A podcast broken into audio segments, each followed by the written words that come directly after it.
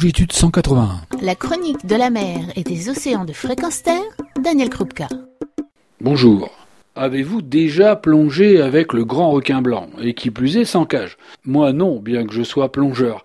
Je connais bien François Sarano qui dans le film Océan le fait sans cage, et je me demandais quel effet cela pouvait faire. Alors j'ai posé la question à une personne qui a fait partie d'une de ces expéditions, sans cage, à la rencontre du grand requin blanc. Il s'agit de Stéphane Granzotto, photographe et réalisateur de documentaires animaliers, dont Méditerranée, le royaume perdu des requins, rencontré à l'île Maurice un soir.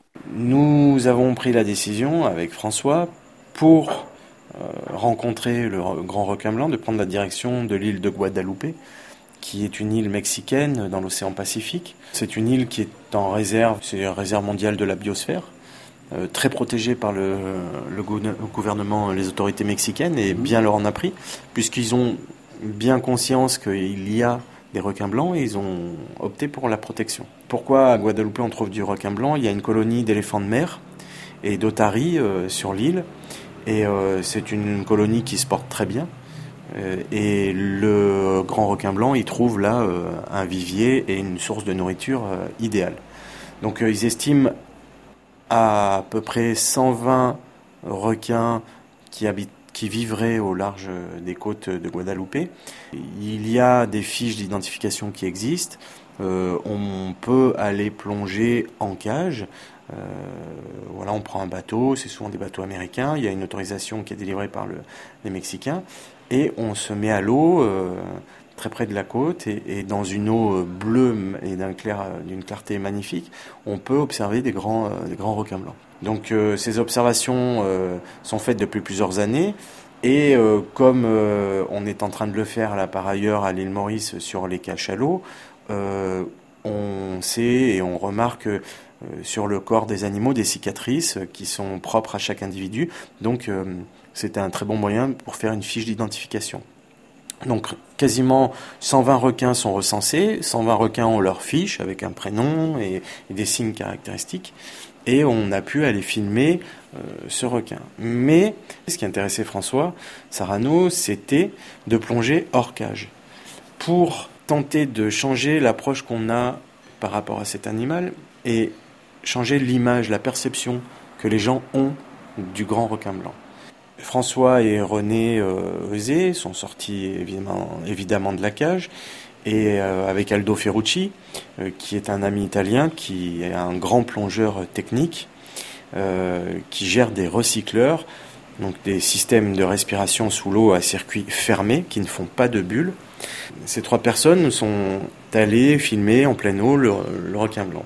Moi, ce qui m'a frappé en tant que réalisateur et plongeur, c'est à quel point ces animaux euh, sont craintifs.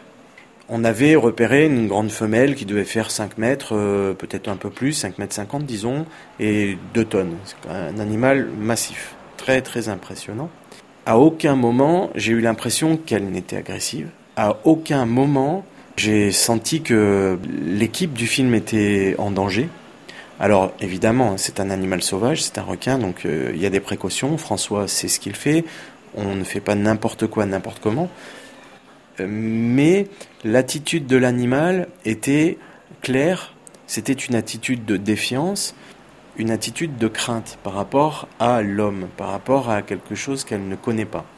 les premières plongées, François les a faites avec euh, un détendeur normal, et c'est-à-dire euh, on respire et lors de l'expiration, on relâche des bulles et ça fait un bruit terrible sous l'eau finalement c'était impossible d'approcher l'animal avec ce système. Il a fallu passer sur un système de recycleur qui est complètement silencieux, qui ne dégage pas de bulles, pour effrayer moins l'animal. Et petit à petit, avec le temps et avec les plongées, l'animal euh, a gagné un peu en confiance et s'est a laissé François s'approcher et, l'animal s'est approché, est venu au contact de François, sans aucune euh, menace, hein, toujours. C'était un contact totalement euh, pacifique et sur l'ordre de la curiosité réciproque. François me disait que dans le monde sauvage, la blessure est souvent synonyme de mort. Euh, on a beau être un grand requin blanc, on va pas s'attaquer à quelque chose qu'on ne connaît pas parce que finalement, euh, peut-être qu'il y a un risque, peut-être que la chose qu'on a en face de nous peut nous blesser. François me dit si le requin fonce, fonce sur toi, il y a des, charges d'intimidation. S'il met ses, ses, nageoires pectorales vers le bas, euh, c'est pas bon signe.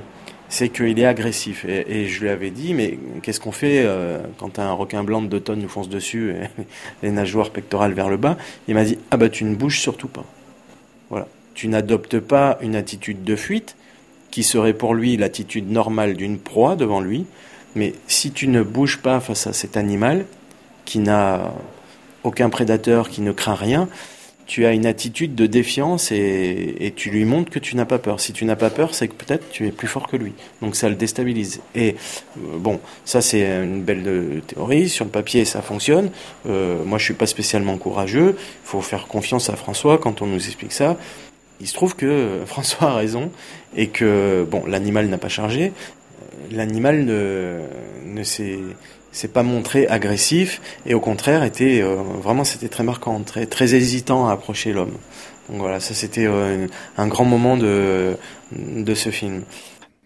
Merci à Stéphane qui nous a fait partager ce grand moment avec le requin blanc sous la houlette de François Sarano. Mais je me pose aussi la même question que lui, car je ne suis pas plus courageux ni même téméraire. Est-ce que, d'abord, je sortirai de la cage Et puis, également, que ferais-je si un grand requin blanc me chargeait? Eh bien, je vous laisse également cette réflexion, cher auditeur, et peut-être aussi à votre tour éprouverez-vous le besoin, l'envie d'aller rencontrer ces merveilleux animaux. Retrouvez et podcastez cette chronique sur notre site fréquenceterre.com.